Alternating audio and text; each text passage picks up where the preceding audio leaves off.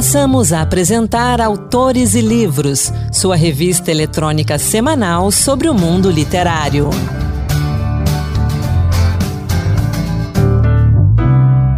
Olá, sou Anderson Mendanha e esse é o Autores e Livros Dose Extra, que hoje traz mais um conteúdo exclusivo para você que nos acompanha pelo site da Rádio Senado, pelo Spotify ou ainda pelas demais plataformas de podcast. E eu começo perguntando como é que andam suas leituras. O que você leu no mês de novembro? O que você separou para ler em dezembro? Fala um pouquinho dessas leituras para gente. Manda uma mensagem pelo WhatsApp para o nosso número 61 98611 9591. Eu geralmente leio dois livros ao mesmo tempo, algumas vezes até três. No momento, estou lendo O que Pesa no Norte, de Tiago Germano. No último Autores Livros, a gente falou um pouco desse romance. Você pode conferir lá no feed do Autores. E eu estou lendo também Relatos de um Gato Viajante, do japonês Hiro Arikawa. Dois livros muito gostosos que eu recomendo para você como sugestão de leitura para este mês de dezembro. E agora, a gente recebe mais uma vez Walter Silveira. Walter é videoartista, artista gráfico, poeta visual e profissional de televisão e rádio. Walter, seja bem-vindo mais uma vez ao Autores e Livros. Bom, olha, o prazer é todo meu estar com você aqui. Da outra nossa conversa foi muito boa também e agradeço muito a sua lembrança e esse retorno a, a esse programa. Walter, você é um poeta visual, você trabalha com as artes a partir do olhar, do sentir, do perceber, né, de diversas formas, usando acho que todos os sentidos, porque você também usa sempre que possível vários é, suportes de vídeos e tudo.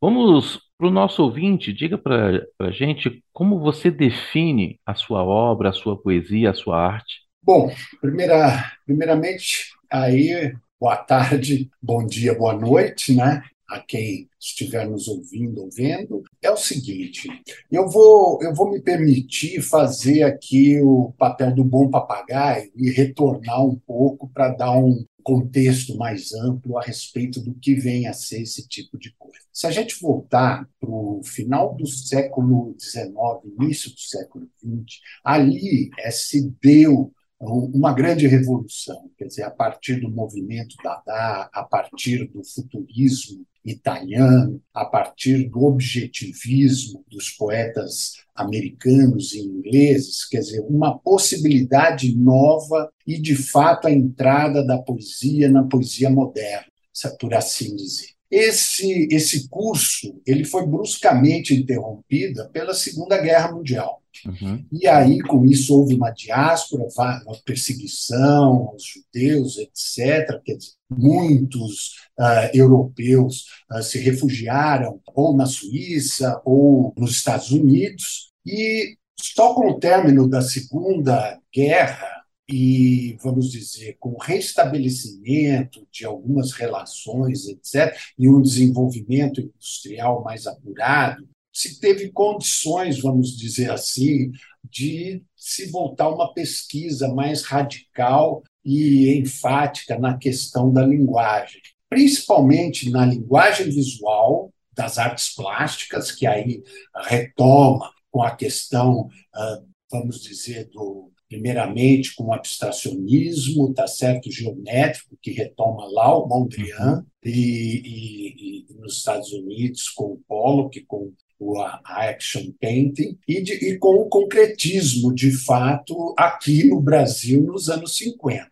Então, isso, nessa retomada, isso nos anos 50 do século passado, houve uma aproximação da poesia com as, as artes plásticas. Eu abro um parênteses aqui para dizer que já desde o início do século XX, já os poetas, etc., vinham reivindicando de que a poesia tinha pouco a ver com literatura. A poesia tem muito mais proximidade com a dança, com a música, com a escultura do que, e as artes plásticas do que propriamente com a literatura, diga-se de passagem, as letras, a questão da narrativa, da prosa, etc. Então, ela é um campo, eu acho, que por si só já é um tipo de arte, é poesia, não dá para encaixar, ela está mal encaixada na literatura. E a partir dos anos 50, esse, essa contradição ela foi levada a extremo, porque aí começou-se a usar os recursos visuais,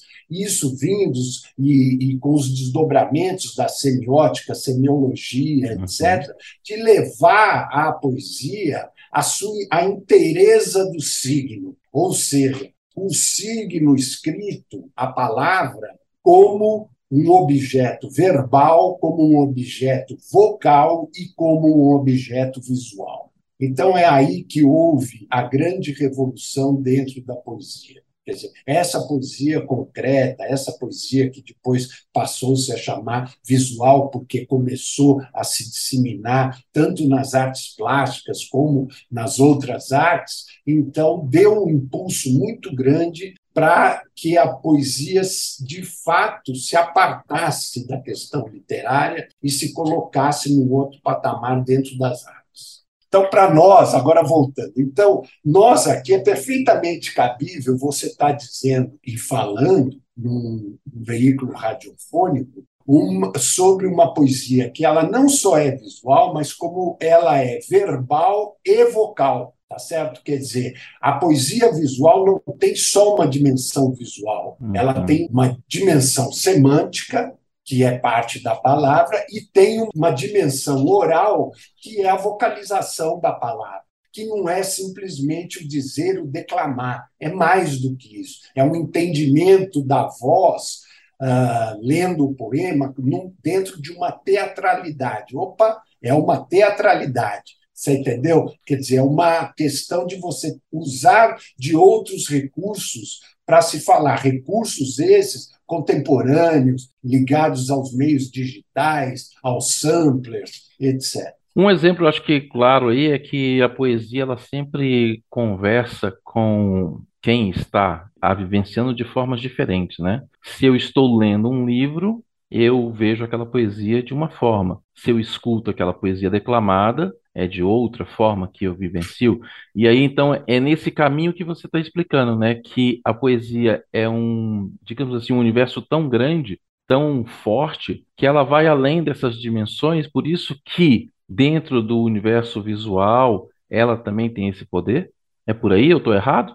Tem, é porque existe um conceito que foi feito, quer dizer, ele foi, a, o termo foi criado pelo poeta brasileiro Haroldo de Campos, mas ele foi desenvolvido pelo escritor e, e, e semioticista italiano Umberto Eco, que dá esse conceito de obra de arte aberta. Ou seja, uma obra de arte você tem, quanto melhor ela for, mais possibilidades de entendimento e desdobramento ela terá, entendeu? Então, a obra de arte, já por ser uma obra de arte, ela já é antidiscursiva, principalmente se for poética. Ela não, o, o discurso é diametralmente oposto à questão da poesia. Você entendeu? A poesia, justamente, é trazer uma dimensão do signo verbal que não é aquele da comunicação imediata e não é aquele da comunicação unívoca. Ele abre para os sentidos da palavra, ele abre para esses essas possibilidades de sentido. E quanto mais sentidos eh, ele abre, mais ela vai permanecer, mais ela será perene, mais ela será uma obra de arte. Walter, você já disse em outras ocasiões que você nasceu na Tropicália e foi alfabetizado na poesia concreta. De lá para cá, o que mais contribuiu no seu processo de crescimento como artista? Olha, eu responderia assim de uma maneira genérica, que é o estar vivo, né? E experimentando de olhos abertos e a sensibilidade à flor da pele, de tentar ao invés de fechar-me dentro de, uma, de um princípio, eu querer entender o que está acontecendo ao redor e querer me expressar uh, a partir desse redor e aquilo que em mim cala, Você entendeu? Então, eu não, vou dizer o seguinte, que eu, eu, eu não tenho assim um princípio de comunicação, é engraçado até dizer isso, trabalhando com meios de comunicação como televisão e rádio, eu não tenho naquilo que eu, que eu faço como artista um princípio de comunicação imediata ou básica. Eu só faço esse tipo de coisa porque eu não consigo não fazer. Você uhum. entendeu? Dizer, é uma necessidade. E eu procuro, exatamente, uma, uma, necessidade vital. E eu procuro, ao máximo, evitar fazer, ou seja, eu não tenho o princípio de uma obra, de, um, de uma uhum. coisa, de uma missão, ou de projetos, etc. Eu me expresso naquilo que eu tenho à mão, quer dizer, quer seja a caligrafia, quer seja o vídeo, etc. Me esforço muito, porque eu sou quase que um poeta e um artista do não, quer dizer, eu prefiro não fazer. Tem tanta gente fazendo, então é só quando aquilo não quiser calar é que é que realmente sai. E outra coisa, ele eu tenho muito apego àquilo que eu faço. Então, muito pouca coisa minha é publicada. Quer dizer, eu não tenho toda essa relação com o mercado, com editoras, uhum. com é, é uma coisa que é esporádica, que acontece. Eu costumo dizer que eu trabalho mais por séries, Quer dizer, chega uma hora que acontece uma série de trabalhos e aquilo lá envolve um determinado assunto e eu me expresso uh, daquela maneira, quer seja pela caligrafia, quer seja, seja pelo vídeo. Meu trabalho ele, ele não, não é digital no sentido de que eu construo animação a partir dele. E eu também não, não tenho nenhum apego ao artesanal no sentido de querer pintar e, entendeu? e desenvolver esse tipo de coisa. Esse caminho que você seguiu aí, de geralmente as suas obras estão mais presentes nas exposições, nas mostras, né? É, nas publicações. Nas é. publicações, é. É, que, como a gente pode falar, acaba não sendo assim tão fácil de encontrar nesse mundo de, da internet de hoje em dia. Mas você vê que hoje é mais fácil trabalhar com esse tipo de arte do que em tempos passados? É. Explicando até melhor a pergunta, é hoje em dia há uma abertura melhor, uma abertura maior para os experimentos, para aquilo que é, não vou dizer diferente, mas para aquilo que vem de setores que às vezes eram mais restritos, como a poesia concreta que nasceu de uma forma, encontrou o seu caminho, encontrou recepção e cresceu e tomou o mundo. É por aí? É, é o seguinte, quer dizer, a partir desses anos 90, com internet, etc., eu digo o seguinte, que desde lá os anos 50, com a questão da própria evolução tecnológica, quer dizer, se via de que se previa eles, os primeiros pioneiros, etc., previam de que a utilização dos meios tecnológicos na poesia seria fatal, entendeu? Ou seja, teria que, isso chegaria, como eles utilizaram, fizeram experimentos até com holografia, é, uhum. etc. Então, essa postura vamos dizer, experimental de se utilizar as novas tecnologias para se fazer poesia já vem desde aquilo. Então, não é uma coisa muito fácil. A outra coisa que se põe para um artista jovem, vamos dizer assim, que está começando, é, é, é, simplesmente a dualidade do seguinte: se você vai começar a escrever poesia, pretende escrever poesia, você dialogar com dois mil anos de literatura e se infiltrar numa, numa tecnologia que está apenas engatinhando, que é a tecnologia digital, vamos dizer qual a sua possibilidade de maior acerto. Você entendeu? Diálogo, uhum. porque o diálogo com a, com a, vamos dizer, com a memória dos dois mil anos de escrita, de, de, de Homero, vamos começar assim, até a atualidade, ela é fatal. Você, você pode começar fazendo poesia digital, que uma hora você vai ter que dialogar com esse com esse com essa tradição. Mas você escrevendo sonetos hoje você não vai ter tanta possibilidade de fazer algo novo como você fazendo uma poesia digital.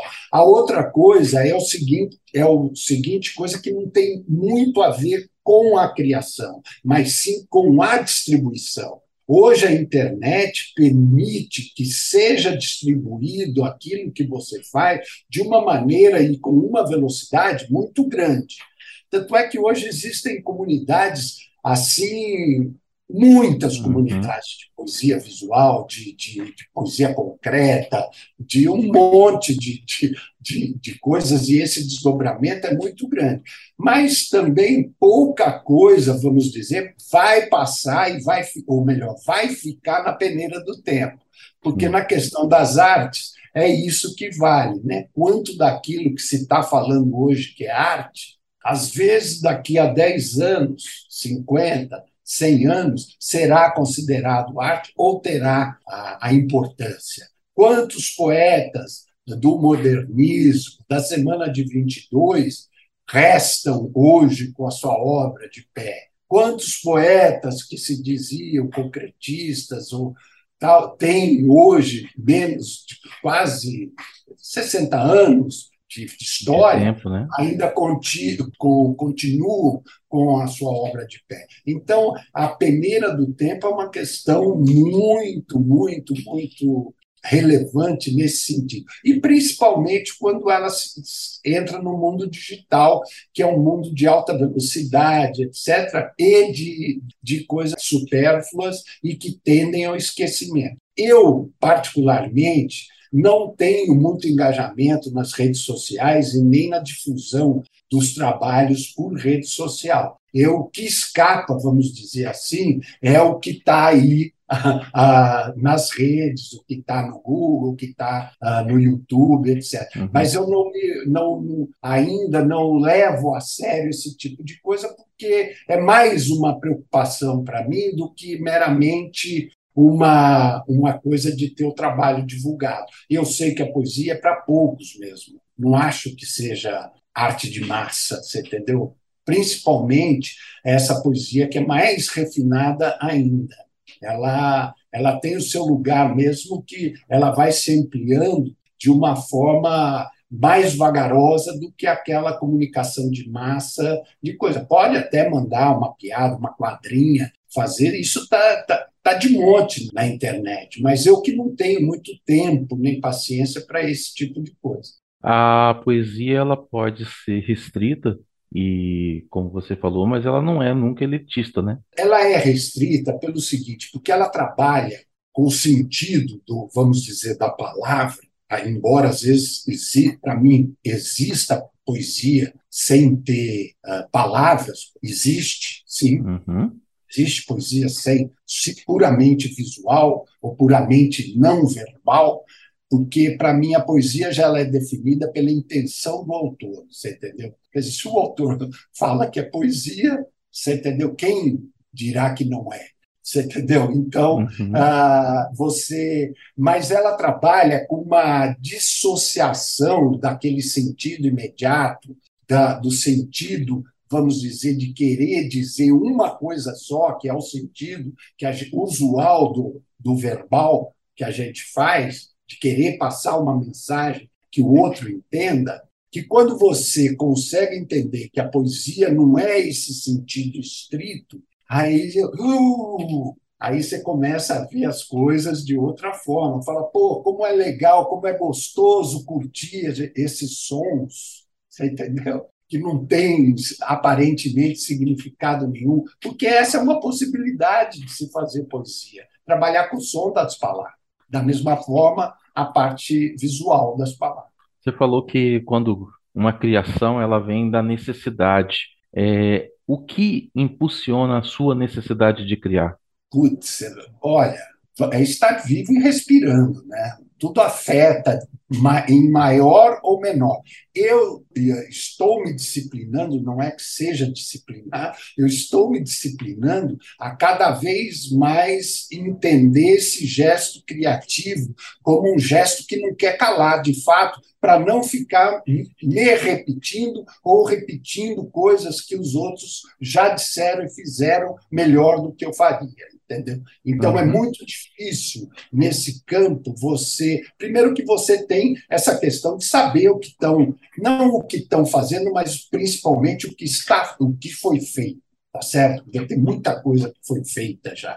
Então, você, para não se repetir, você tem que estar tá relendo aquelas coisas o tempo todo e você tem que não ter aquela, aquele impulso imediatista de que ah, tudo que eu faço, eu sou artista, eu faço, eu não, eu já passei dessa fase, não caio nessa, acho que não há necessidade. Quer dizer, o Mallarmé tinha uma, uma, fala, uma fala, não me comparando a ele, mas é o seguinte, que ele era chamado de o poeta em greve, você entendeu? Quer dizer, eu, eu me considero um poeta em greve. Você entendeu? Então, ah, eu não é porque eu sou poeta que eu tenho que sair fazendo rap e, e, e fazendo ah, refrões ah, o tempo inteiro. Então, as suas criações, elas nascem devagar? Nascem, nascem. Às vezes, não que eu fique, às vezes eu fico muito tempo em cima de uma coisa, de uma ideia, de um negócio, eu fico, às vezes, fico desconfiado. Tem coisas que eu fiz nos anos 70 que até hoje eu tenho desconfiança. Tem outras que eu não consigo nem eu entender. Você entendeu? Preciso o outro me chamar a atenção, falar, pô, isso daqui, etc., porque eu também não sei por quê, mas, mas tem uma força de desgrudar, de, de, de, de ficar ali. Você entendeu? que é uhum. diferente de outras que ficam ali encabuladas e tal, muito tempo. Então, sou muito de ruminar mesmo a criação, etc., e espremendo. Né? Para mim, sempre o que vale, o menos é mais. Eu entendo perfeitamente, eu trabalho com uma fotografia autoral, né, minha, e uma coisa que eu gosto é de fotografar e guardar a imagem e só editar ela tempos depois. É. Porque a, a visão do momento da, do disparo é uma, e às vezes a sensibilidade no momento da edição ela está aprimorada. Eu posso comparar é, com a sua trajetória, com o seu Exatamente. trabalho? Pode, é exatamente isso mesmo. E às vezes você surpreende, porque você pega um negócio, deixa lá na gaveta, feito, etc., e você olha, você fala, puta, como eu não percebi que isso era assim mesmo? você entendeu? Aquela anotação, aquele rascunho que você achava que era rascunho para fazer um trabalho, para fazer um negócio, já estava pronto ali sabe? Às vezes a gente acha que, o, que, que é uma anotação, mas é aquilo e pronto. Às vezes fica a mudança de palavras. Agora mesmo eu recebi uma coisa do. Eu, eu tive a oportunidade de ir na biblioteca do, do José Mindlin uhum. e ver, ele tinha um volume do Sagarana, do Guimarães Rosa, assim que era a terceira edição do Sagarana, e estava todinha anotada pelo Guimarães Rosa. Você entendeu? Mudando ponto, mudando palavra, mudando-se na terceira terceira edição do livro, ele ainda estava modificando e achando que não estava que não estava legal. A outra que eu vi recentemente é o Finnegan's Wake do James Joyce, também inteirinho anotado por ele, também sabe, a edição de 1934, todinha anotado, coisa que, que foi a primeira edição e que ele, relendo, estava mudando e tal. Então, tem muito desse refazer que é muito bom. Às vezes você refaz, refaz, refaz e, volta para o, o início. para o início de fato. Então você às vezes a coisa bate, sai e é, e é aquilo. Às vezes você deixa descansando e vê que era aquilo mesmo. As outras coisas você modifica, modifica, modifica e volta. Não, assim era, era assim. Então tem esse termômetro, vamos dizer, de que é o termômetro do artista, de saber o que é que retrata aquela coisa que você quer saber, por mais abstrata que seja, não só a mensagem. Nós não estamos falando. Eu também tenho a percepção de que na poesia, como nas artes, não é só o conteúdo, né? a forma é a mensagem também, o meio é a mensagem também. Então, quando você está tá vendo, quer dizer, a capa do livro, o livro, o nome do livro, como o poema está lá, etc., tudo isso significa. Aproveitando essa deixa aí, é, e aproveitando também a sua experiência ao longo de todas essas décadas aí é, no mundo das artes, os meios e os suportes evoluíram muito desde que você começou no final dos anos 70. Né? E democratizaram. É. E democratizaram isso que eu ia perguntar. O que, que você tem visto de novo nesse campo que te chama atenção e que vale o destaque? Olha, essa possibilidade de você. Eu acho que o que resume até poeticamente é o, é o fenômeno YouTube, você entendeu? Quer dizer, ou seja, a intermediação ela diminuiu barbaramente, quer dizer, entre aqui, aquilo que, que você faz, o, o fazedor, com o seu público. Você entendeu? Uhum. Aquele canal, aquela coisa que precisa, precisaria uh, de uma companhia de disco para sair o disco, precisaria de uma editora para editar o livro, precisaria de uma produtora uh, para fazer o filme para o filme chegar ao cinema, tudo isso está indo para o espaço, você uhum. entendeu? Então você está direto em contato com a sua audiência, fazendo e está sendo possibilidade com uma qualidade cada vez maior de colocar aquilo que você pensa de maneira direta, tanto nas redes sociais como na, na internet de uma maneira geral. Isso daí é que eu acho o fenômeno mais evidente de tudo. Walter, obrigado pela conversa. Parece obrigado. que a gente começou há cinco minutos atrás, né? E é. quando o papo é bom, ele vai em frente. Mas obrigado pela sua presença mais uma vez aqui no Autores e Livros. É bom conversar com, com quem entende das coisas, né? E quem tem essa vivência. Porque a gente aqui é um programa de literatura, mas a gente está aberto a outras ferramentas, a, a outras possibilidades, porque um dos elementos do Autores e Livros é a poesia, e como você disse lá atrás, a poesia não está presa à literatura. Obrigado pela sua presença. Muito obrigado, agradeço a todos aí. Sempre que precisar, estamos à disposição. Um abração e o Autores e Livros Dose Extra vai ficando por aqui. Obrigado pela sua companhia. Apresentação de Anderson Mendanha, produção de Ana Beatriz Santos e Kelly Torres e trabalhos técnicos de Antônio Carlos Soares. A gente volta semana que vem com mais livros, mais dicas de leitura, entrevistas e, claro, mais literatura. Eu espero você. Até lá, boa leitura.